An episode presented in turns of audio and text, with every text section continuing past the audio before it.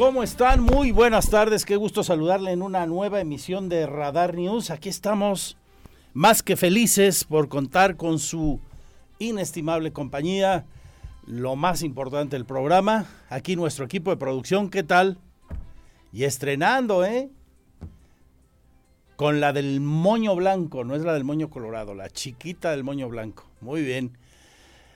El Pirru, yo lamento que hoy tus águilas vayan a perder en Querétaro, ya se acostumbraron demasiado a las goleadas. Hoy les toca perder aquí, Pirro. Hoy, ya saben, a las 7, la transmisión por radar. ¿eh? No se la pierdan con Víctor Monroy y el equipazo de Radar Sports. Ese partido será parte de la conversación en la sección de deportes, en el programa de hoy, en la emisión de hoy. También le vamos a platicar de las nuevas declaraciones del presidente en torno a la relación con Estados Unidos. Como hiciera la semana pasada, desaprobó que el gobierno de aquel país intervenga, según su criterio, en prácticas políticas de México. Acusa de que sigue financiando a grupos opositores, el presidente de la República, a grupos opositores a él, como México Unido contra la Delincuencia y otros más que ya sabe eh, usted eh, son antagónicos al pensamiento del jefe del Ejecutivo Federal. Aquí en Querétaro hay cosas eh, muy atractivas también de las que debe conocer usted y como siempre se las platicamos. En el reporte de contagios de COVID es martes, por tanto, de sábado, domingo y lunes sigue la tendencia a la baja, solo 209 casos, entre comillas, se reportan en estos tres días. Lamentablemente una persona murió. Llegamos así a 6.766 defunciones. Nuestro pésame a todas las familias de las personas víctimas del COVID.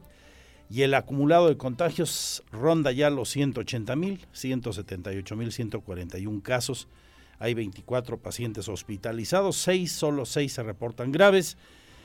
11% de ocupación hospitalaria de camas con ventilador y 29% de camas con ventilador. Sigue también a la baja el tema de eh, la ocupación, que es clave de la ocupación hospitalaria. En el, en el martes de la salud, por cierto, López Gatel, allá en la mañanera, dice que continúa también la reducción y se dirige a un punto de receso, así lo señaló refiriéndose a la curva epidémica de agregación semanal, las palabras técnicas del ínclito doctor López Gatel. Así que si usted tiene a bien, ojalá que sí, para escuchar sobre el programa de regreso a clases de eh, útiles escolares, los programas sociales de apoyo a familias con motivo del regreso a clases, Quédese, vamos a platicar con el secretario de Desarrollo Social, Agustín Dorantes Lambarri. Vamos a hablar de medio ambiente, vamos a platicar de las cosas que suceden en nuestras calles, el reporte vial en vivo. Nos subimos a los camiones de nueva cuenta para que el usuario nos diga cómo perciben el servicio de Crobús después de que pues eh, viniera una nueva advertencia del gobernador y el anuncio, lo escuchó usted aquí la semana pasada, de que habrá nuevos jugadores y un nuevo programa de transporte público, además de reiterarle a Crobús y a los socios mayoritarios que si no cumplen con lo pactado, habrá consecuencias y esas consecuencias pueden tener que ver hasta con el retiro de concesiones.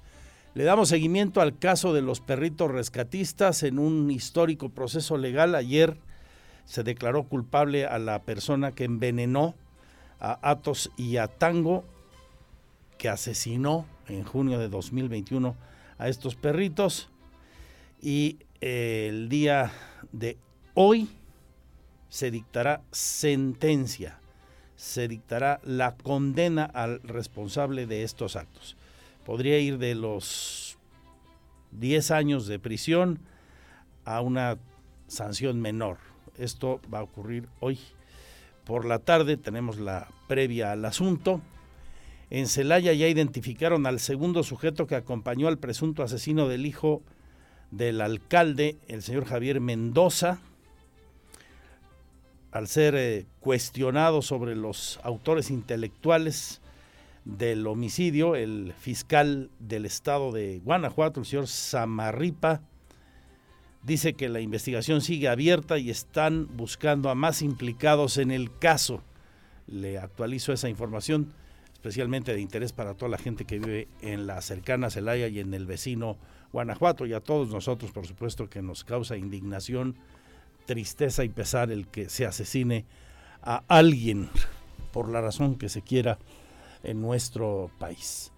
Le recuerdo que tenemos las redes sociales de Radar abiertas, que tenemos un WhatsApp que es el 442-592-1075 y que estamos interactuando directito usted y yo en mi Twitter arroba Andrés Esteves MX, la fanpage, la misma dirección andresesteves.mx que es la web con las noticias también y ahí está nuestro canal que está en YouTube y en streaming.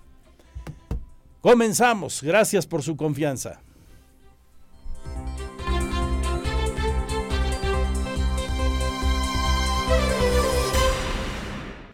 Este es el resumen, lo más importante del día en Radar News.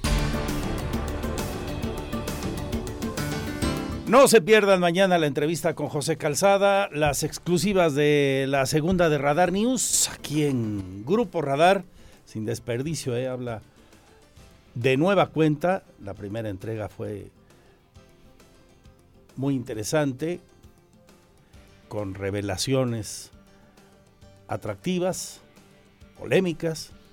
La segunda es todavía más intensa. José Calzada, después de ser gobernador, de ser secretario de Agricultura a nivel federal, de haber sido cercano a la dirigencia nacional del PRI, del señor Alejandro Moreno de Alito, tanto que hasta hace muy pocas semanas era su representante en el INE, habla del futuro del partido sin eh, demasiados matices y del suyo. Mañana la entrevista aquí en Radar News en esta segunda emisión.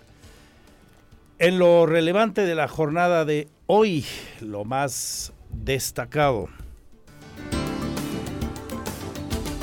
El presidente en la mañanera habló de la relación con Estados Unidos, de nueva cuenta se queja de las políticas de los vecinos del norte y su apoyo a grupos que aquí en la política nacional pues no están con la 4T, que él considera sus enemigos, sus opositores y cuestiona esto que califica de injerencista nuevamente. Todo indica que siguen financiando a este grupo. Es eh, algo en lo que nosotros no coincidimos con el gobierno de Estados Unidos. Llevamos muy buena relación con el gobierno de Estados Unidos, pero hay eh, prácticas políticas que consideramos eh, inapropiadas. Pensamos que son actos intervencionistas. Ningún gobierno tiene el derecho de intervenir en asuntos de otras naciones. No existe un gobierno mundial. Cada país tiene su gobierno que debe ser libre, independiente, soberano.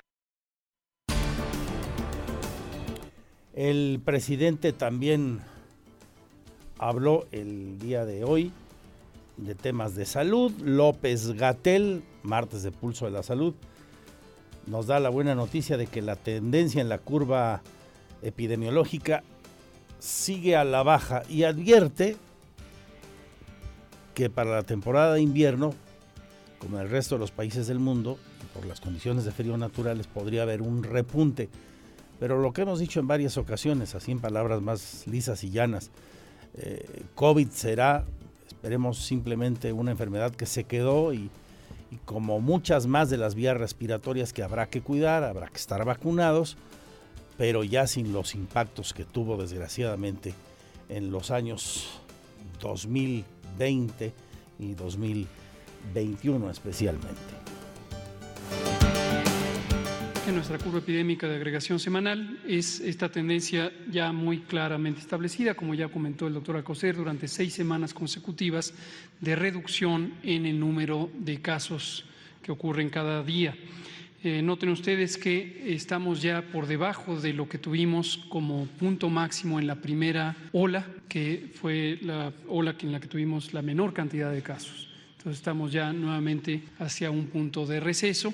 Como hemos advertido y lo seguiremos advirtiendo, mientras la epidemia siga activa en el mundo, es probable que pudiera retornar. Una tendencia que se está configurando en el mundo es donde ya empiezan a existir olas que pudieran sincronizarse con las temporadas de frío, al tiempo que persisten algunos países, como es el caso nuestro, donde todavía tenemos olas de epidemia fuera de la temporada de frío. Esto quiere decir que no descartamos que octubre, noviembre, diciembre pudiera haber un repunte de nueva cuenta que signifique ya el establecimiento de un patrón más regular en las estaciones de frío. El presidente de la República lamentó también el asesinato de un periodista más en las últimas horas. Ayer, ¿se acuerdan ustedes? Pues el discurso es el de siempre, lamentarlo y decir que se investigará, que se llegará a las últimas consecuencias. Lo triste, lo muy delicado, pues es que siguen muriendo compañeros a causa del ejercicio periodístico, de su desarrollo profesional. Eh, las condolencias, pues claro, se agradecen y están muy bien, lo que los mexicanos todos deseamos, pues es que no ocurran asesinatos como este que quitó la vida en Chilpancingo, la capital de Guerrero, a Fredit Román, asesinado la tarde eh, de ayer. Afirmó que en la reunión de seguridad que tuvo esta mañana trataron el tema con las autoridades federales y pasado mañana van a presentar un informe el crimen que por supuesto nos ha indignado a todos. Desde aquí nuestra solidaridad con la familia y los amigos de Freddy. Que descanse en paz y pues ojalá que pronto pare esto y que pasemos del discurso de la buena voluntad a los hechos para parar la violencia en el país y especialmente la de civiles inocentes como lamentablemente está ocurriendo y cada vez con mayor frecuencia. Baste recordar los eventos recientes en Ciudad Juárez, Chihuahua, y en el vecino Guanajuato o en Tijuana y más, pero donde más civiles cayeron expresamente buscados por el crimen organizado, los de Ciudad Juárez, recuerdo usted de la semana pasada son de los temas que hoy se abordaron por parte del presidente de la República en la mañanera allá en Palacio Nacional y se comentaron otros asuntos, los vamos a abordar también que resultaron interesantes y reveladores para la opinión pública nacional respecto a políticas eh, de Estado. También habló de su partido, y de sus corcholatas, don Andrés Manuel López Obrador, e insiste en que quien gane la encuesta de Morena será el candidato y que él confía en que este va a continuar con la transformación del país, o sea, con la 4T. En la mañanera dijo que él apoyará a quien sea el ganador. Se van a llevar a cabo esas encuestas, está en los estatutos, se refiere a su partido, y el que gane, mujer u hombre, va a ser el candidato y yo, cuando se conozcan los resultados, lo voy a apoyar. Y dice que está muy contento porque quien sea el candidato del movimiento garantiza la continuidad en la transformación. Indica que su gobierno trae impulso y le ha funcionado, dice él, la fórmula que está aplicando. En información local, importante. Le voy a presentar aquí todo lo que usted debe conocer sobre los programas de inversión social del gobierno de Mauricio Curi en materia del regreso a clases. útiles escolares, uniformes, transporte público, todo esto en un ratito con Agustín Dorantes Lambarri. Ya está por lanzarse la convocatoria para becas, también a estudiantes de universidades y escuelas públicas. Se lanzará en muy poco, hay que conocer los detalles. Aquí le pongo un avance de lo que dijo hoy en rueda de prensa y que nos va a detallar aquí en un rato más. Estudiantes que vivan en un municipio distinto de donde estudien, universitarios de escuelas públicas. Esto es, los propios estudiantes nos comentaban que la tarifa unido estaba impactando positivamente en la zona metropolitana, pero había veces que el costo de los traslados era mayor cuando venían, por ejemplo, de Santa Rosa Jauregui para Querétaro, que aquí habría que hacer la precisión, también aplica para este, mismos municipios en caso de que vivan lejanos a su localidad y el sistema de Crobús no llegue a sus localidades. Muy interesante, no se la pierda para que usted eventualmente, si aplica, pueda beneficiarse de esos programas, que no se vayan inadvertidos y no se lleguen a aprovechar en su caso.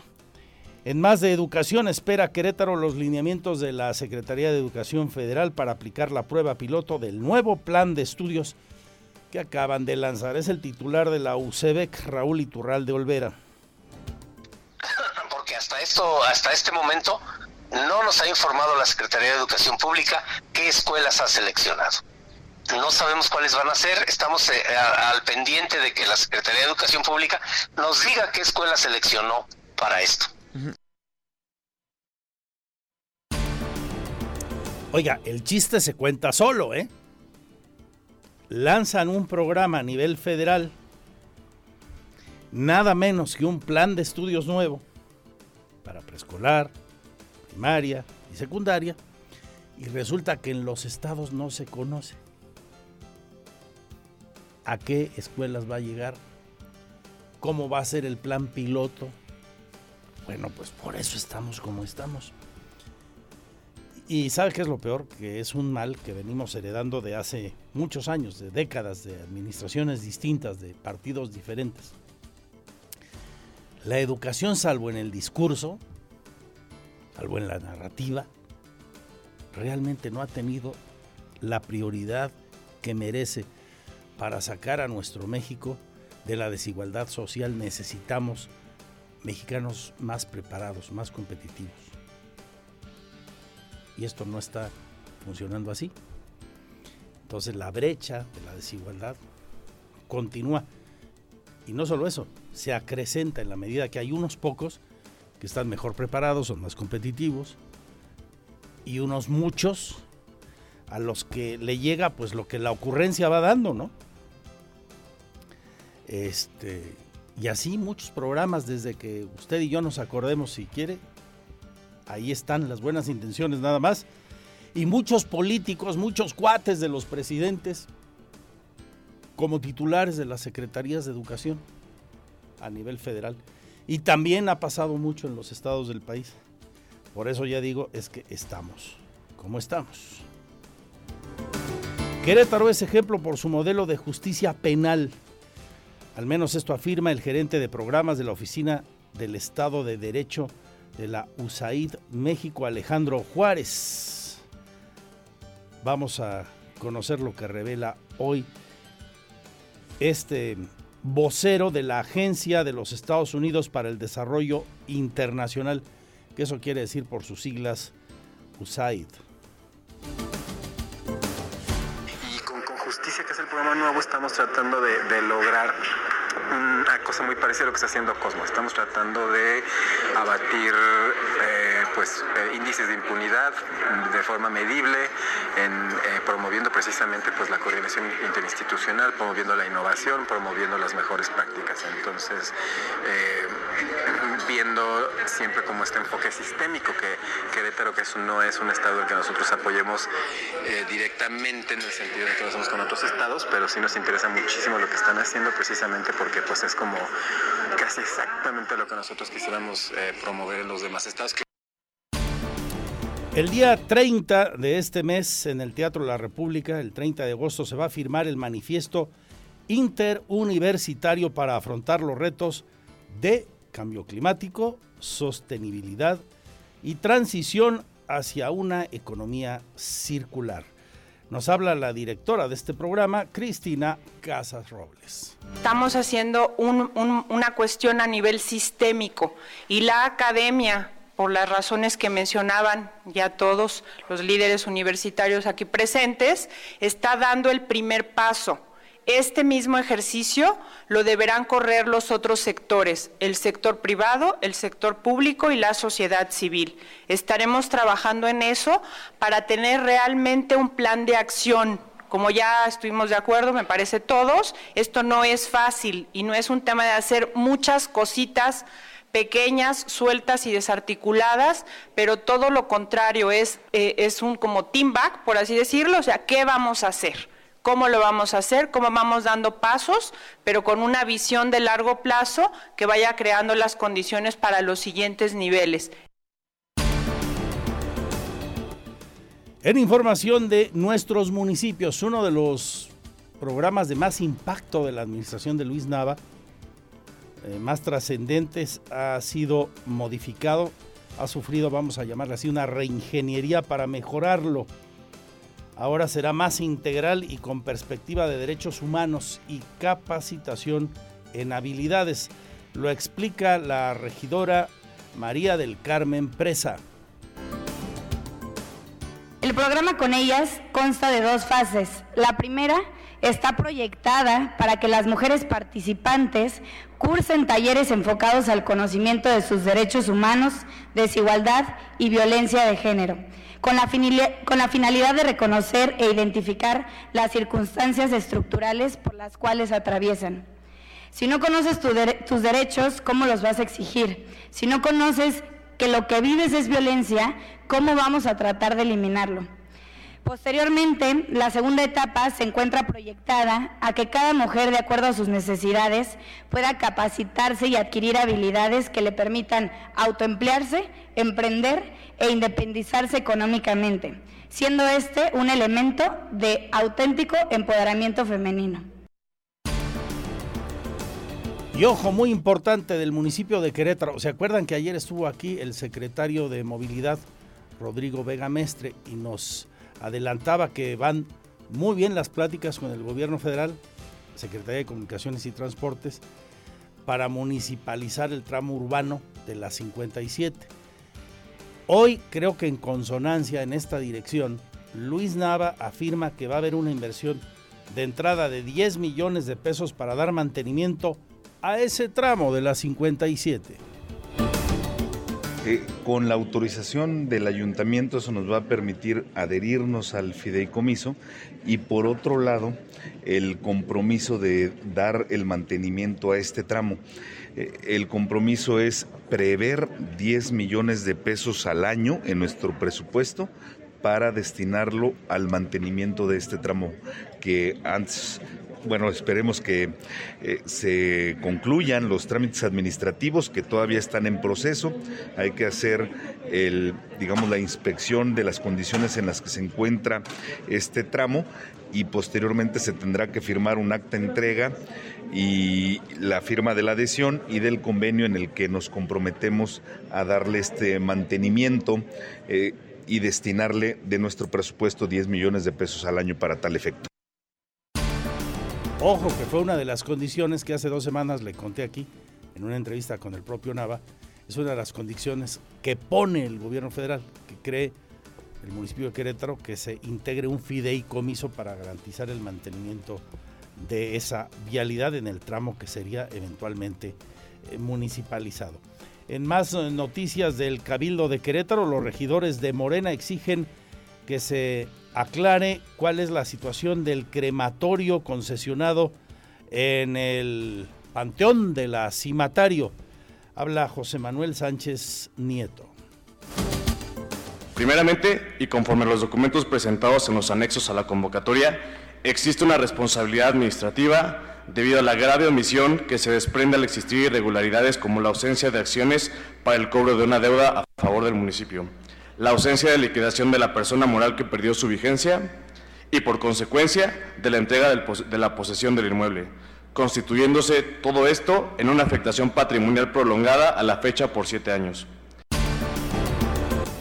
Le tengo un reportaje sobre el regreso a clases, el impacto que tiene en la economía familiar, qué tantas quejas se han recibido ya por irregularidades, cobro excesivo de cuotas de algún tipo en las escuelas, de asociaciones de padres de familia y, y demás. También nos volvimos a subir al camión para conocer del usuario, de ustedes, de nosotros, en primera persona, qué tipo de, problemáticas se siguen viviendo en la modernización del eh, transporte. Vamos a tener la página de sucesos, ya le adelantaba en el saludo de este programa.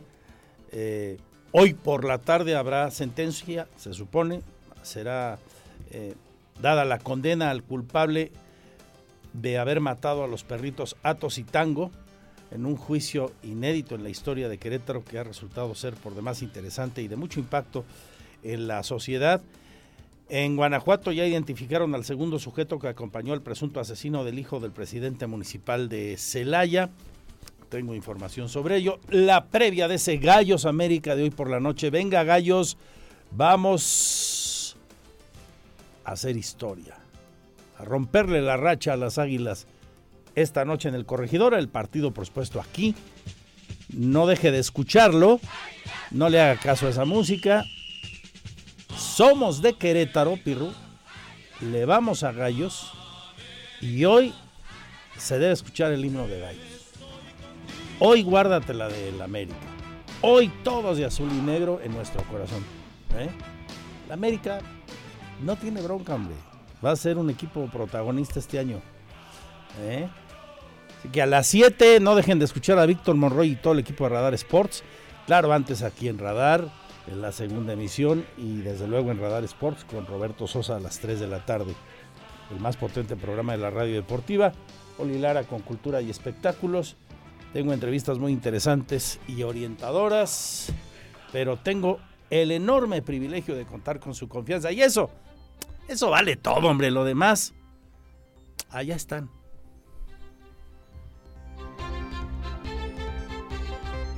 Mi Twitter es ustedes MX. Mañana no se pierdan la segunda y última parte de la entrevista con José Calzada. Sin desperdicio.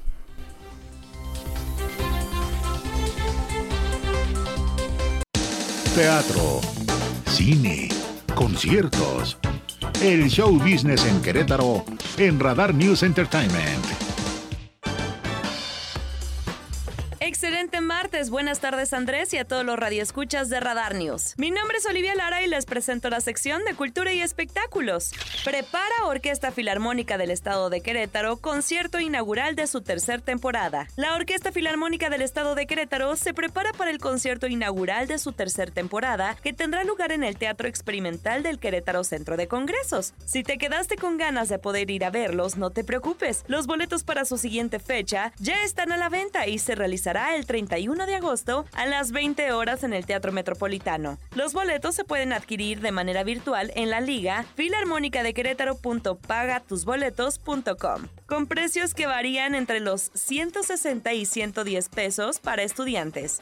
En más, Moderato cierra Festival de la Juventud. Como parte de las actividades que realizó la Secretaría para celebrar el mes de la juventud, Moderato, la banda mexicana de rock más importante e influyente de las últimas décadas, será la encargada de cerrar el Festival Sejuve y se prevé la asistencia de alrededor de 4.000 jóvenes de todo el estado. La cita es este martes 30 de agosto en el Auditorio Josefa Ortiz de Domínguez y la banda liderada por Brian Amadeus interpretará los éxitos de su carrera de más de 20 años y también las canciones de su más reciente álbum, Roquea Bien Duro. Para más información visita la página en Face como Secretaría de la Juventud del Estado de Querétaro. Y por último, en septiembre llega una edición histórica de Rolling Stone con Harry Styles. La edición de septiembre de Rolling Stone será histórica, y no solo por la profunda entrevista realizada por Brittany Spanos al hombre más buscado del pop mundial Harry Styles, sino porque será la primera estrella de etapa en aparecer simultáneamente en las 14 ediciones internacionales de Rolling Stone de Australia a Corea y de India a Gran Bretaña. En esta entrevista, Styles profundiza acerca de su gran año, incluyendo la salida de su último álbum, sus dos próximas películas. Harry se sincera sobre todo desde la complicada relación de ciertos fanáticos, sus puntos de vista políticos, la importancia de la amabilidad y la privacidad y la terapia. Esto fue todo en Cultura y Espectáculos. Excelente tarde, buen provecho y hasta mañana.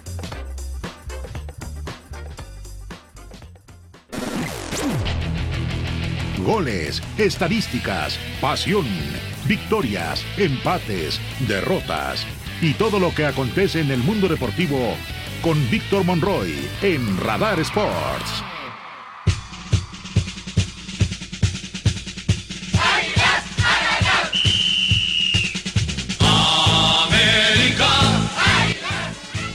Ah, Pirro, ¿cómo? ¿Cómo, Pirro? ¿Cómo?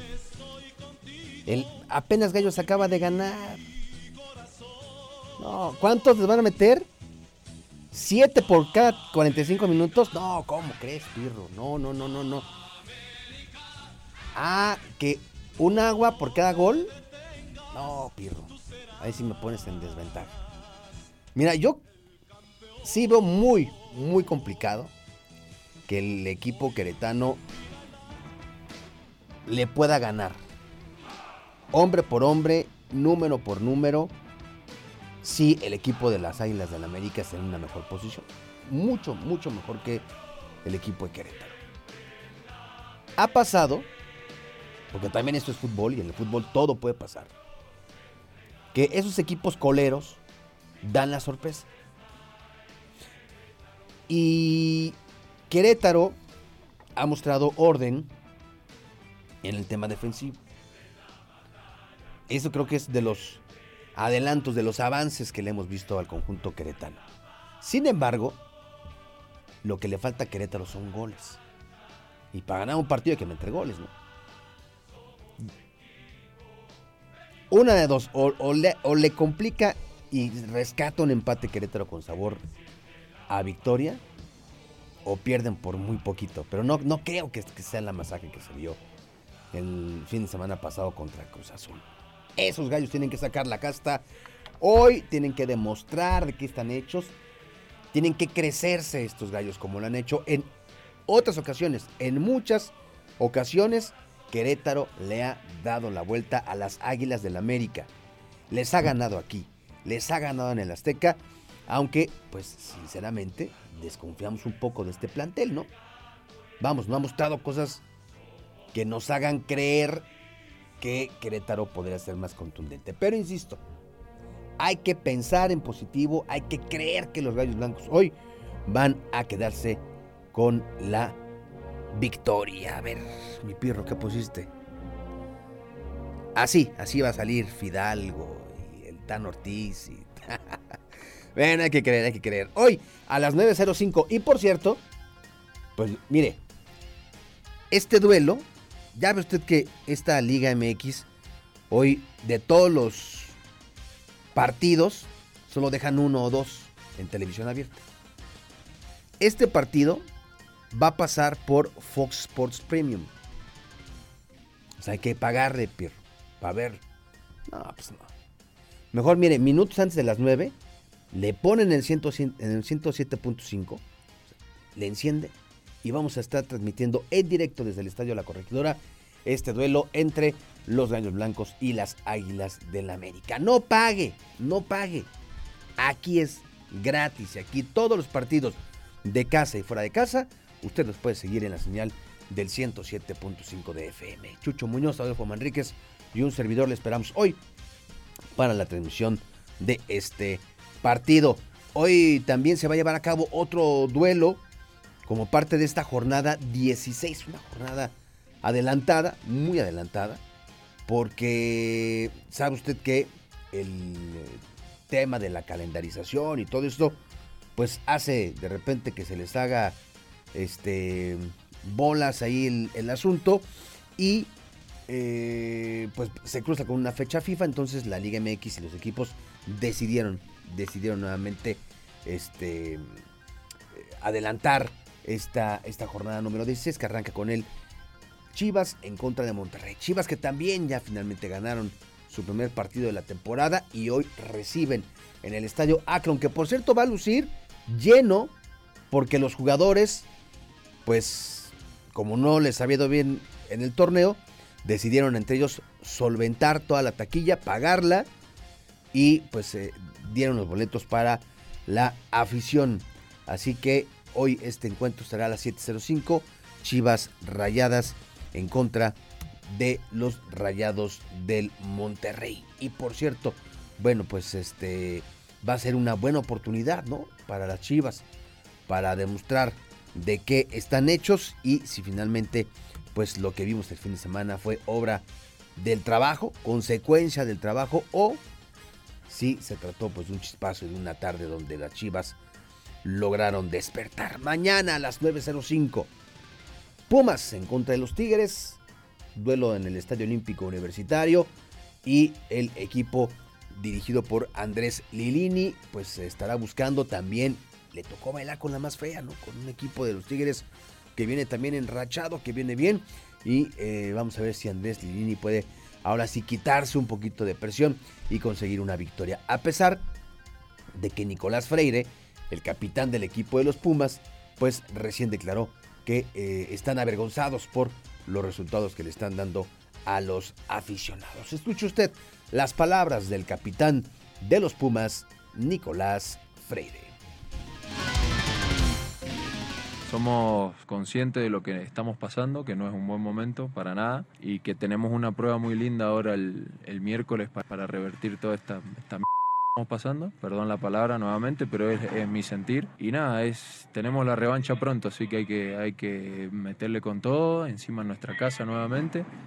Eh, sacarlo adelante. Sí, no, bueno, eso es, depende de, de la gente con quien se quiera agarrar. A ver, a nosotros eh, te, digo, los extranjeros, los, que venimos de afuera, siempre se nos, se nos pega más por el hecho de que, bueno, se nos exige y nosotros cargamos con eso y, lo aceptamos para bien, ¿no? Nosotros sabemos que venimos eh, para agregar algo extra, entonces eh, lo de Dani es nada, porque se han puesto de punto, pero al final somos todos responsables porque somos 11 que entramos y al final adentro somos 11 contra 11, entonces somos todos responsables de esto. Bueno, pues ahí, ahí lo que dice el eh, capitán de los Pumas. Hoy a las 3 de la tarde, Roberto Sosa Calderón y un servidor le esperamos en Radar Sports al finalizar la segunda emisión de Radar News. Así que por lo pronto sigue usted bien informado a través de la señal del 107.5 en Radar News y a las 3 nos escuchamos nuevamente. Gracias, buenas tardes. Dos de la tarde con cinco minutos. Seguimos. Esta es la segunda de Radar News. Le recuerdo mañana la segunda y última entrega de la exclusiva con José Calzada. Rompe el silencio quien fuera gobernador y secretario de Agricultura del gobierno federal sobre el presente y futuro de su partido, por ejemplo, y del mismo. José Calzada mañana aquí en la segunda de Radar News. Por lo pronto y en otros asuntos, todo parece indicar que avanza bien la estrategia del municipio de Querétaro para municipalizar el tramo urbano, el conflictivo tramo urbano de la 57. Alejandro Payán el municipio de Querétaro destinará 10 millones de pesos al año para el mantenimiento del tramo de la carretera 57 que pasa por el municipio de Querétaro, por lo que realizarán una inspección para verificar las condiciones de esta carretera. Eh, con la autorización del ayuntamiento eso nos va a permitir adherirnos al fideicomiso y por otro lado el compromiso de dar el mantenimiento a este tramo. Eh, el compromiso es prever 10 millones de pesos al año en nuestro presupuesto para destinarlo al mantenimiento de este tramo que antes bueno, esperemos que eh, se concluyan los trámites administrativos que todavía están en proceso. Hay que hacer el, digamos, la inspección de las condiciones en las que se encuentra este tramo y posteriormente se tendrá que firmar un acta de entrega y la firma de la adhesión y del convenio en el que nos comprometemos a darle este mantenimiento eh, y destinarle de nuestro presupuesto 10 millones de pesos al año para tal efecto. Y es que el Cabildo aprobó por unanimidad celebrar en representación del municipio de Querétaro un convenio de adhesión y de colaboración con la Secretaría de Comunicaciones y Transportes respecto al tramo carretero federal comprometido del kilómetro 207 más al 212 de la carretera federal México-Querétaro, es decir, un aproximado de 5 kilómetros. De acuerdo con el que se señaló, se atenderá uno de los compromisos más importantes con la ciudadanía, la movilidad en la capital y la seguridad de los queretanos. Para Grupo Radar, Alejandro Payán. Esta puede ser una magnífica noticia. Y vamos con otros asuntos. Nos volvemos a subir al camión. El colectivo Crobus. ¿Cómo van las cosas en el proceso de modernización? ¿Están o no cumpliendo con los compromisos los concesionarios? Ya tienen la advertencia del gobernador y el anuncio también de que habrá una nueva estrategia y nuevos jugadores Aquí la voz más importante, la de ustedes. Estadounidenses y queretanos opinan acerca del transporte colectivo Crobus, desde las cosas positivas que tiene como también las deficiencias para los usuarios. Paul, proveniente de California, no ve tan mal el servicio dado por la compañía y opina que es mejor que el de su ciudad de origen, sin embargo podrían estar más limpios. Sí, me gusta, es más o menos fácil. ¿Es aceptable? es más mejor que la, ciudad que yo viene. Ah. Uh, ciudad pequeña se llama Lodi. Ah. En uh, oeste este de San Francisco hace hacia una hora y media. ¿Y te parece aceptable las los camiones? ¿Te parecen limpios? ¿Cómo te parece? Sí, they could be better. Podrían estar mejor, pero no es like el peor, I mean. Cintia, también proveniente de la Unión Americana, comenta que tardan mucho en pasar las unidades desde su hogar, siendo la principal deficiencia que observa. Y a pesar de que los camiones están limpios, sí es más importante los tiempos de traslado. Yo vivo en Juriquía y allá en Juriquía eh, casi no pasan. Es que es cada media hora tal vez y necesito necesito esperar mucho tiempo para llegar a otros lugares. Sí son apretados durante las horas de la comida y al llegar al, al trabajo y a salir eh, durante estas horas. Y sí está limpio, pues 121 es, creo, es una de las líneas más limpios. Em, pero la limpieza es, pues, menos importante que llegar al lugar. En ese aspecto también comentó que hay pocos lugares donde puede recargar su tarjeta. A pesar de que es muy conveniente el método de pago, son escasos los lugares de recarga. Asimismo, don Toño comentó que no le gusta el estado de las unidades y ve de buena manera que llegue un nuevo concesionario a crear competencia. Pues quién sabe de dónde sacaron los camiones que ya los tenían guardados, porque se habla de que son unidades mejores, pero no, no se ve. No sé, ¿usted le gustaba cuando era el hombre camión? todavía. ¿Era mejor el servicio? Sí.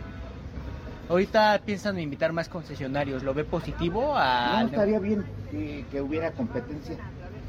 Sí, que hubiera una... Sí, que, hicieran competencia a ver quién, quién hace mejor el, el trabajo. Por último, Sabina, que es adulto mayor, señaló que los operadores le tienen poca paciencia a este grupo de edad y considera que se les debe de capacitar al respecto. También ver el personal que... Que se le capacite para un buen servicio. Sí, sobre todo para uno ya de la tercera edad. Claro. Hay personas que yo he visto igual que están bajando y las personas ya adultas se van, o sea, no las... No sé si por el tiempo, pues también deben de pensar eso en los tiempos de, de pues de uno mismo, de, del pasajero, de la persona usuaria. Sabina afirmó que ella misma ha sido víctima de esta impaciencia, donde la han lastimado por la brusquedad con la que manejan los operadores. Para Grupo Radar, Diego Hernández. Y ahora vamos con otro trabajo urbano a propósito de los grandes asuntos que usted nos plantea, de sus dudas, de sus inconformidades en las redes sociales de Radar y también en el Twitter arroba Andrés Esteves MX. El regreso a clases y su impacto en la economía, en los bolsillos, debilitados bolsillos de todos nosotros.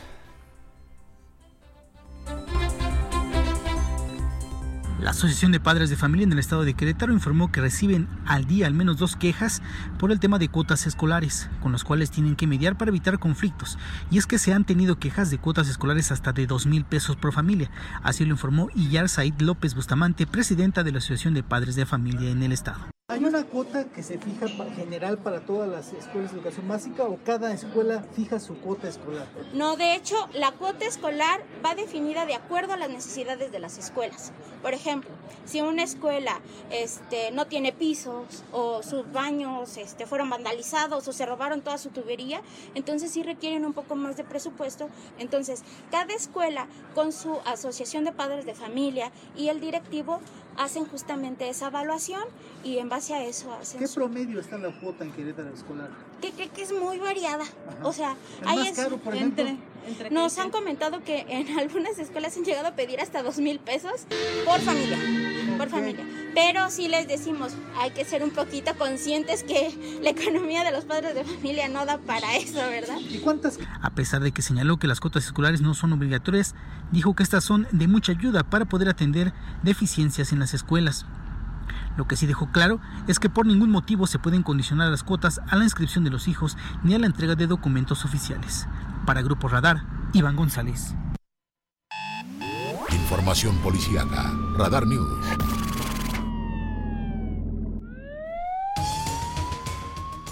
Y como siempre desde el lugar de la noticia, un hombre habría muerto lamentablemente a causa de un infarto allá en Hércules. Saludo a toda la gente de la hermana República de Hércules. Abraham Hernández. Gracias Andrés, muy buenas tardes, te saludo con gusto de todo nuestro auditorio. Como bien mencionas, justo en estos momentos terminan las diligencias por parte del personal de la Dirección de Servicios Periciales, aquí sobre la avenida principal de Meterio González, esto a un costado de la biblioteca que se encuentra en este punto.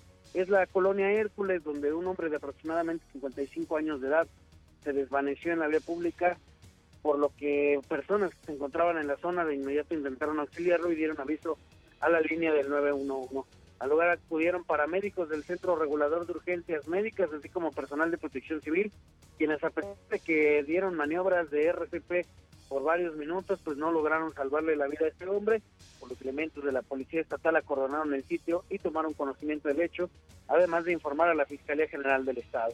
El personal de la Dirección de Servicios Periciales acudió a procesar el lugar y posteriormente a levantar el cuerpo para trasladarlo a las instalaciones del Servicio Médico Forense, donde se aplicará la necropsia de rigor correspondiente que determine con precisión las causas de este lamentable deceso.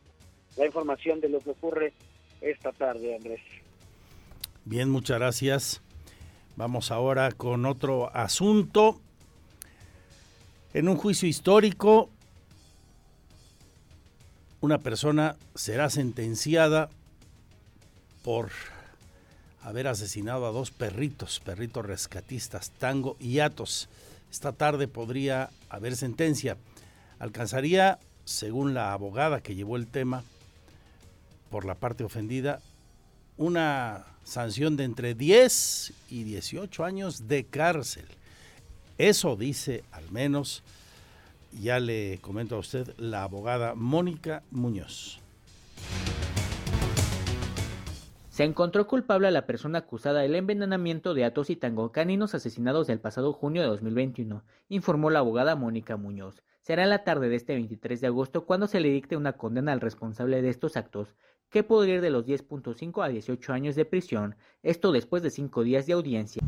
Que las pruebas fueron suficientes este, y que tenemos un fallo de condena. Mm, digamos que nosotros somos la petición, los argumentos suficientes para esa petición y es una pequeña audiencia en donde se emite un debate en el por qué sí menor o por qué mayor y esa consideración de la juez la pena que se Tenemos eh, un parámetro en el Código Penal que plantea una pena mínima de 10 años, 6 meses y una pena máxima de 18 años. La jueza decidirá cuánto tiempo de prisión pasará Vicente N. Muñoz declaró que la importancia de este caso es que pone en perspectiva los derechos de los animales y en caso de maltrato es evidente que habrá un castigo. En ese aspecto, Edgar, cuidador de estos perritos que murieron, señaló sentir paz y tranquilidad con este fallo dado, como también por todas las personas que lo acompañaron en el proceso. Estas audiencias que estaban planeadas para terminar el viernes se extendieron para este martes, donde se le pondrá una sanción al culpable del asesinato de estos dos caninos. Para Grupo Radar, Diego Hernández. Y actuamos ahora con un enlace hasta Guanajuato. Y es que ahí nuestros compañeros de Así Sucede Guanajuato, el equipo que encabeza mi amigo Pepe Mesa, nos tienen la información del día respecto al asesinato del hijo del presidente municipal de Celaya, de don Javier Mendoza, eh, quien fue muerto, recuerda usted, el miércoles pasado. Hay varias líneas de investigación abiertas, desde una posible venganza de parte de grupos delictivos ante las acciones emprendidas por la autoridad municipal contra esas bandas dedicadas principalmente al narcomenudeo y la extorsión, hasta otras eh, varias. Resulta que ya atraparon ayer al primero, hoy al segundo sujeto que participó en el asesinato de Guillermo Mendoza. Todavía no se tiene al autor o autores intelectuales. Vania Jaramillo. El fiscal de Guanajuato, Carlos Amarripaguirre, reveló que ya identificaron al acompañante del presunto asesino de Guillermo Mendoza, hijo del alcalde de Celaya. Además señaló que ambos pertenecen a un grupo criminal del mismo estado. No lo tenemos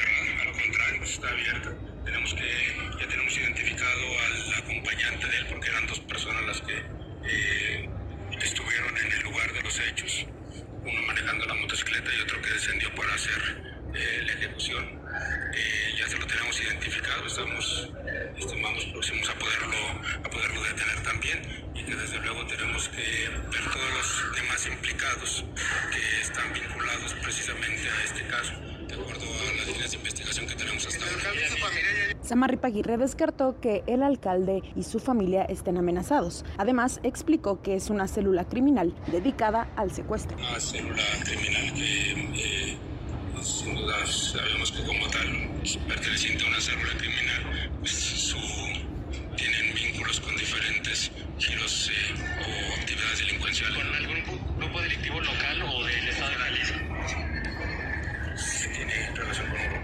Para Así Sucede Noticias, Vania Jaramillo. Y también desde esa misma redacción y mi compañera Vania nos actualiza todo lo referente a los hechos ocurridos en Celaya hace unos días y en otros municipios. Recuerda usted todos los actos que se vivieron ahí, eh, quema de tiendas de conveniencia, de vehículos, cierre de carreteras y demás, aparentemente por la captura de un presunto delincuente apodado el Tripas. Ya son 14 los detenidos, dice el fiscal guanajuatense Carlos Samarripa ahora suman 14 detenidos por los incendios provocados en al menos 11 municipios de Guanajuato, ocho de ellos vinculados por terrorismo. Así lo señaló Carlos Amarripaguirre, fiscal del Estado, que informó también se les vincula por narcomenudeo. los, detenidos que detenidos en ese día han sido vinculados, han sido vinculados al proceso por diversos delitos, entre ellos el de terrorismo. Eh, se ejercitó acción penal, se judicializaron los casos en los que eran eh, del orden común por el delito de terrorismo, algunos otros también por narcomenudeo y por supuesto los que se pudieron derivar incompetencia al, al fuero federal por el tema de la aportación de armas explosivas también se hizo lo, lo propio inclusive allá también se fueron vinculados al proceso por estos delitos. Hace dos semanas Guanajuato vivió una ola de violencia en al menos 11 municipios tras incendios y ataques a tiendas de conveniencia. Más, en ese momento recuerdo fueron 11 detenidos, sí, posteriormente se ha logrado la detención de más personas que también están involucradas en esos hechos y en otros más. ¿Y hasta el momento cuántos han sido, sido procesados? Los que están vinculados en este momento son 14. Para Así Sucede Noticias, Vania Jaramillo. Porque siempre estamos cerca de ti. Síguenos en nuestras redes sociales. En Facebook, Radar News Querétaro. En Instagram, arroba Radar News 1075 FM. En Twitter, arroba Radar News 1075. Radar.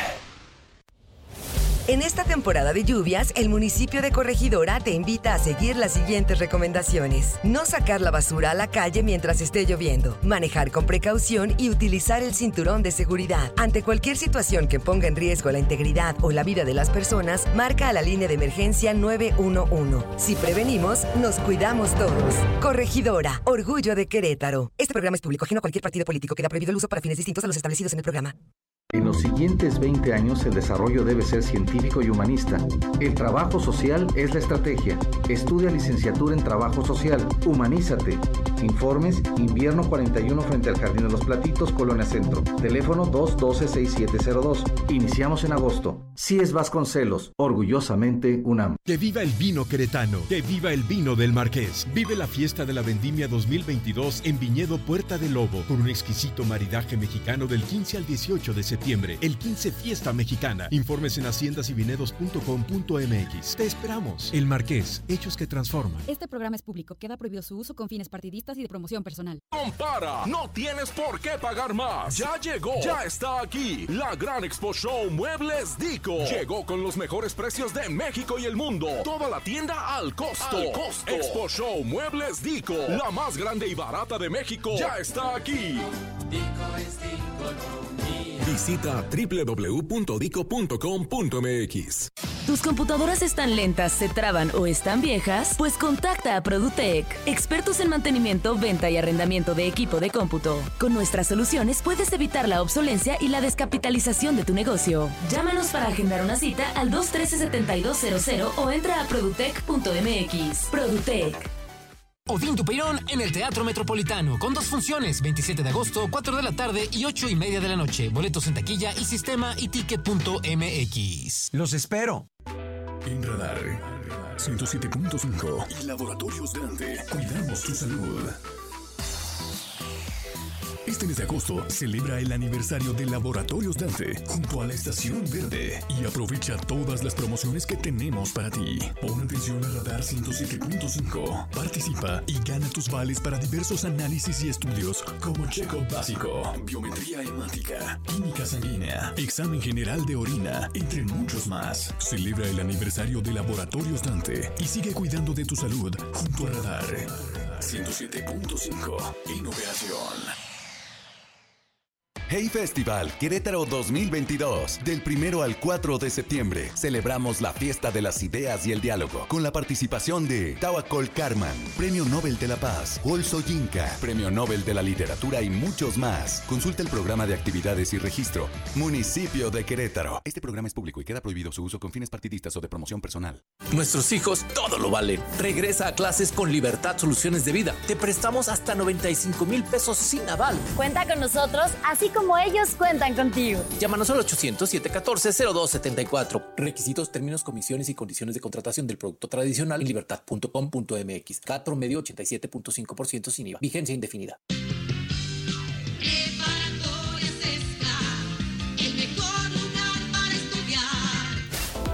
Bachillerato con una especialidad. Aprovecha nuestros descuentos en inscripción. Invierno 41 frente al Jardín de los Platitos. 442-212-6702. Radar. Radar News. Cobertura total desde el lugar de la noticia. Continuamos 107.5 FM Radar y Radar TV, Canal 71, la tele de Querétaro.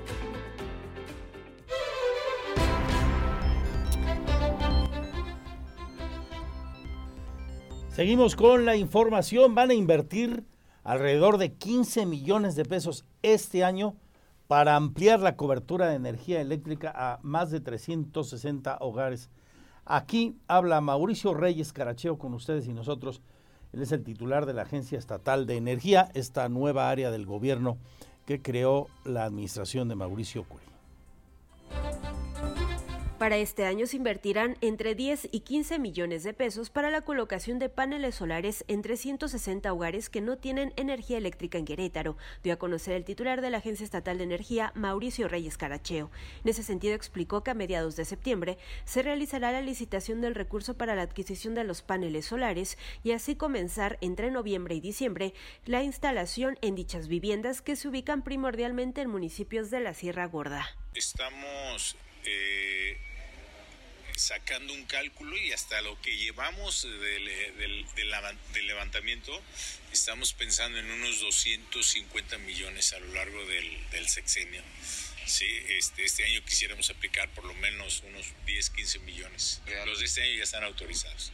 Entonces eh, necesitamos este, pues ya eh, ponernos a trabajar para pues, que nos autoricen los de los siguientes años. Reyes Caracheo sostuvo que aún continúa la realización de un levantamiento en coordinación con todos los municipios para actualizar y conocer el número exacto de viviendas que no cuentan con energía eléctrica en todo el estado. Precisó que hasta ahora se ha identificado que alrededor de 100 comunidades y 3.900 viviendas en los 18 municipios no cuentan con el servicio de luz. El titular de la Agencia Estatal de Energía recordó que se tiene contemplada una inversión a lo largo de la administración de 250 millones de pesos para llevar energía eléctrica a todos los hogares que no cuentan con este servicio y levantar bandera blanca al término del sexenio. Para Grupo Radar, Andrea Martínez.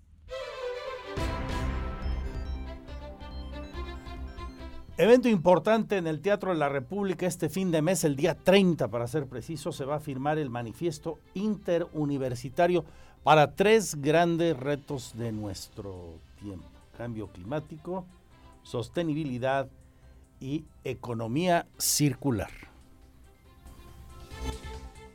El próximo 30 de agosto, en el Teatro de la República, se firmará el manifiesto interuniversitario para afrontar los retos del cambio climático, sostenibilidad y transición hacia una economía circular en el estado de Querétaro por más de 30 universidades de la entidad, afirmó Cristina Casas Robles, directora de Querétaro Circular. Estamos haciendo una cuestión a nivel sistémico y la academia por las razones que mencionaban ya todos los líderes universitarios aquí presentes, está dando el primer paso. Este mismo ejercicio lo deberán correr los otros sectores, el sector privado, el sector público y la sociedad civil. Estaremos trabajando en eso para tener realmente un plan de acción como ya estuvimos de acuerdo, me parece todos, esto no es fácil y no es un tema de hacer muchas cositas pequeñas, sueltas y desarticuladas, pero todo lo contrario es, eh, es un como team back, por así decirlo, o sea, ¿qué vamos a hacer?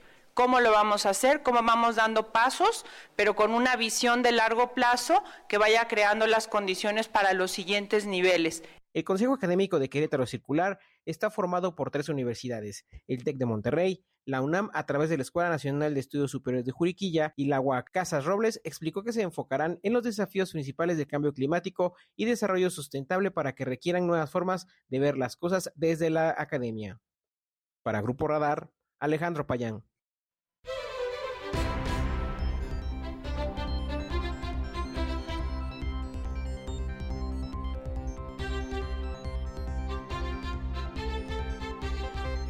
¿Cuál es el precio promedio en Querétaro del costo de la canasta básica?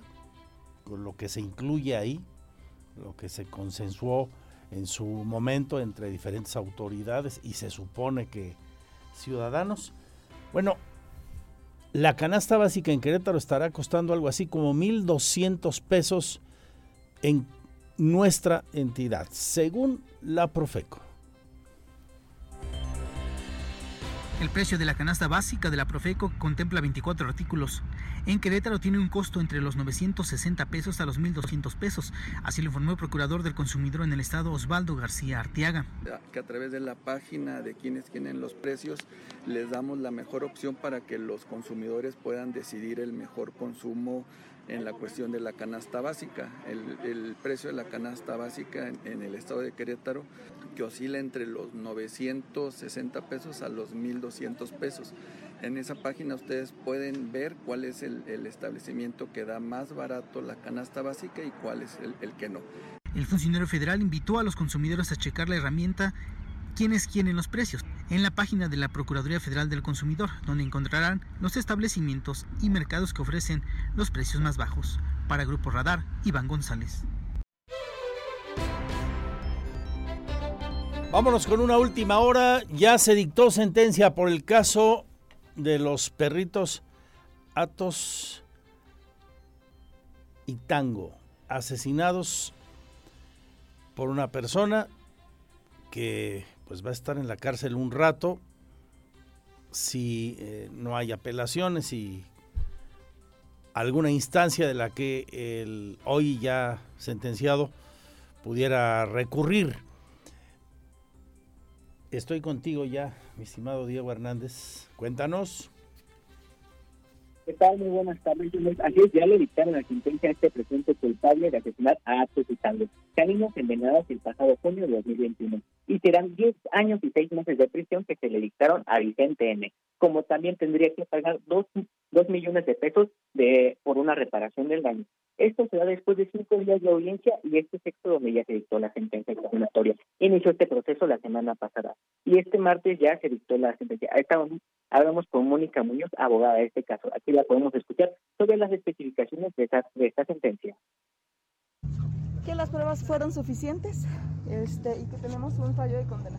Mm, digamos que nosotros somos la petición, los argumentos suficientes para esa petición y es una pequeña audiencia en donde se emitió un debate en el por qué sí menor o por qué mayor y esa consideración de la juez la pena que se emite. Tenemos eh, un parámetro en el Código Penal que plantea una pena mínima de 10 años, 6 meses y una pena máxima de 18 años. Y bueno, recordar que esta era la sentencia mínima, la condena mínima por estos hechos, la máxima era de 18 años, como mencionó la, la abogada y los más de dos millones de reparación correspondían debido a lo que Atos estaba evaluado en esa cantidad como perro rescatista y la inversión que sería en el tema, debido a que alcanzó un nivel muy alto como perro rescatista. Era uno de los caminos mejores avalados en cuanto a búsqueda y rescate para la Cruz Roja Mexicana. Este es el reporte que tenemos antes. Muchas gracias, dos con 39 minutos, cambiamos de asunto. Voy con eh, uno de gran trascendencia porque nos vamos a referir a uno de los, creo que tres programas de más alto impacto en mucho tiempo en materia social en un municipio de Querétaro, junto con Médico en tu calle y el programa gratuito de transporte, me refiero a Con ellas. Será más amplio, más integral, dice la regidora María del Carmen Presa. El Cabildo Queretano aprobó la reingeniería del programa con ellas, que ahora será más integral con perspectiva de derechos humanos y capacitación en habilidades, explicó la regidora del PAN, María del Carmen Presa. El programa con ellas consta de dos fases. La primera está proyectada para que las mujeres participantes cursen talleres enfocados al conocimiento de sus derechos humanos, desigualdad y violencia de género con la, con la finalidad de reconocer e identificar las circunstancias estructurales por las cuales atraviesan. Si no conoces tus derechos, ¿cómo los vas a exigir? Si no conoces que lo que vives es violencia, ¿cómo vamos a tratar de eliminarlo? Posteriormente, la segunda etapa se encuentra proyectada a que cada mujer, de acuerdo a sus necesidades, pueda capacitarse y adquirir habilidades que le permitan autoemplearse, emprender e independizarse económicamente, siendo este un elemento de auténtico empoderamiento femenino. Reconoció que terminar con la pobreza, desigualdad y violencia contra las mujeres es un trabajo multidimensional que depende de los tres niveles de gobierno, por lo que programas como con ellas son un apoyo para reconocer y atender los problemas que viven las mujeres del municipio de Querétaro. Para Grupo Radar, Alejandro Payán. Seguimos. Al volver le platico de la convocatoria para el programa de becas para transporte a estudiantes, ya que estamos tocando temas de impacto social. Tengo 19 minutos todavía, maravillosos minutos para seguirle informando.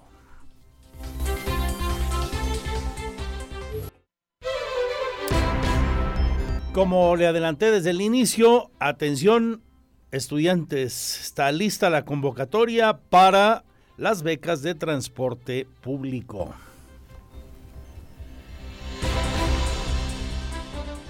Se lanzará una convocatoria de becas de transporte público para apoyar a estudiantes universitarios de escuelas públicas de Querétaro, anunció el secretario de Desarrollo Social del Estado, Agustín Dorantes Lambarri.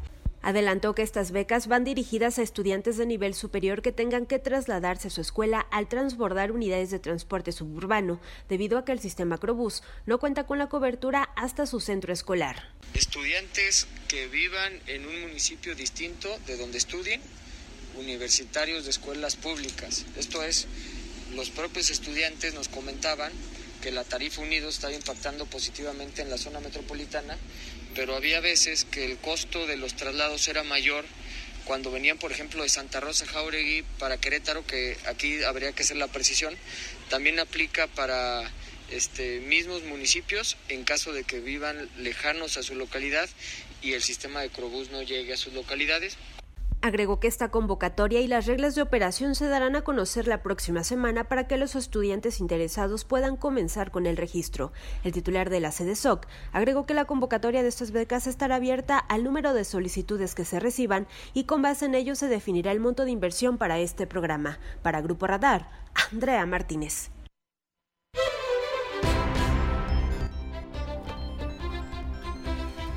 Atentos pues a la próxima semana importante eh, para que puedan aprovechar este uno de los grandes programas de impacto social de la administración de Mauricio Curi González. Querétaro ejemplo por su modelo de justicia penal, dicen expertos el día de hoy. Iván González con el detalle de la Agencia de los Estados Unidos para el Desarrollo Internacional, la USAID.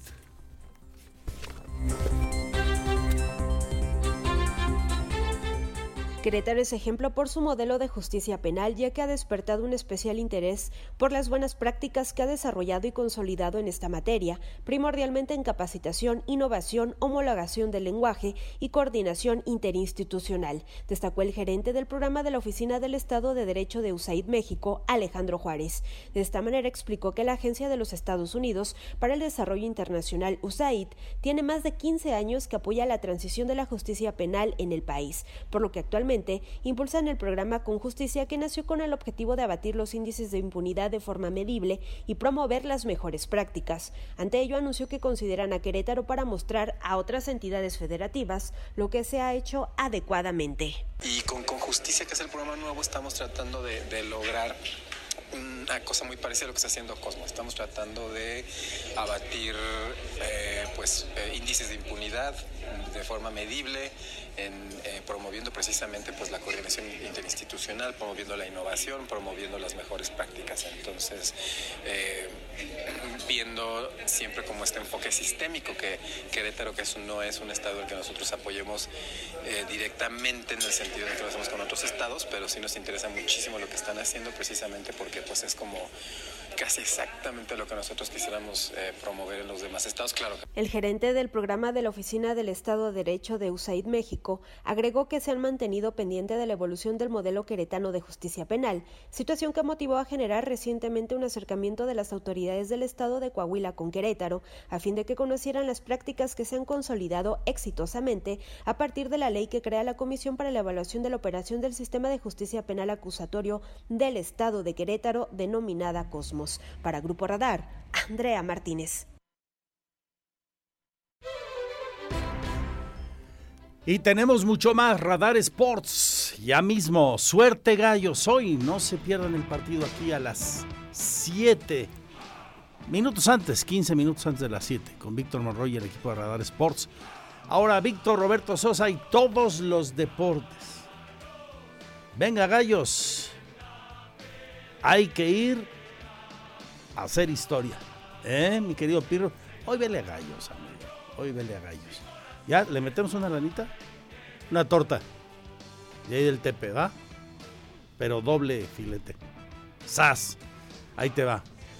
Bueno, cuídense mucho. Y mañana no se pierdan Radar Sports con el resultado de la victoria de Gallos. Será memorable. Y la segunda parte y última de la entrevista con José Calzada. No tiene desperdicio, no se la pierdan. Las exclusivas de Radar aquí en la segunda de Radar Sports y Radar Noticias. lo mejor será su compañía. Buenas tardes.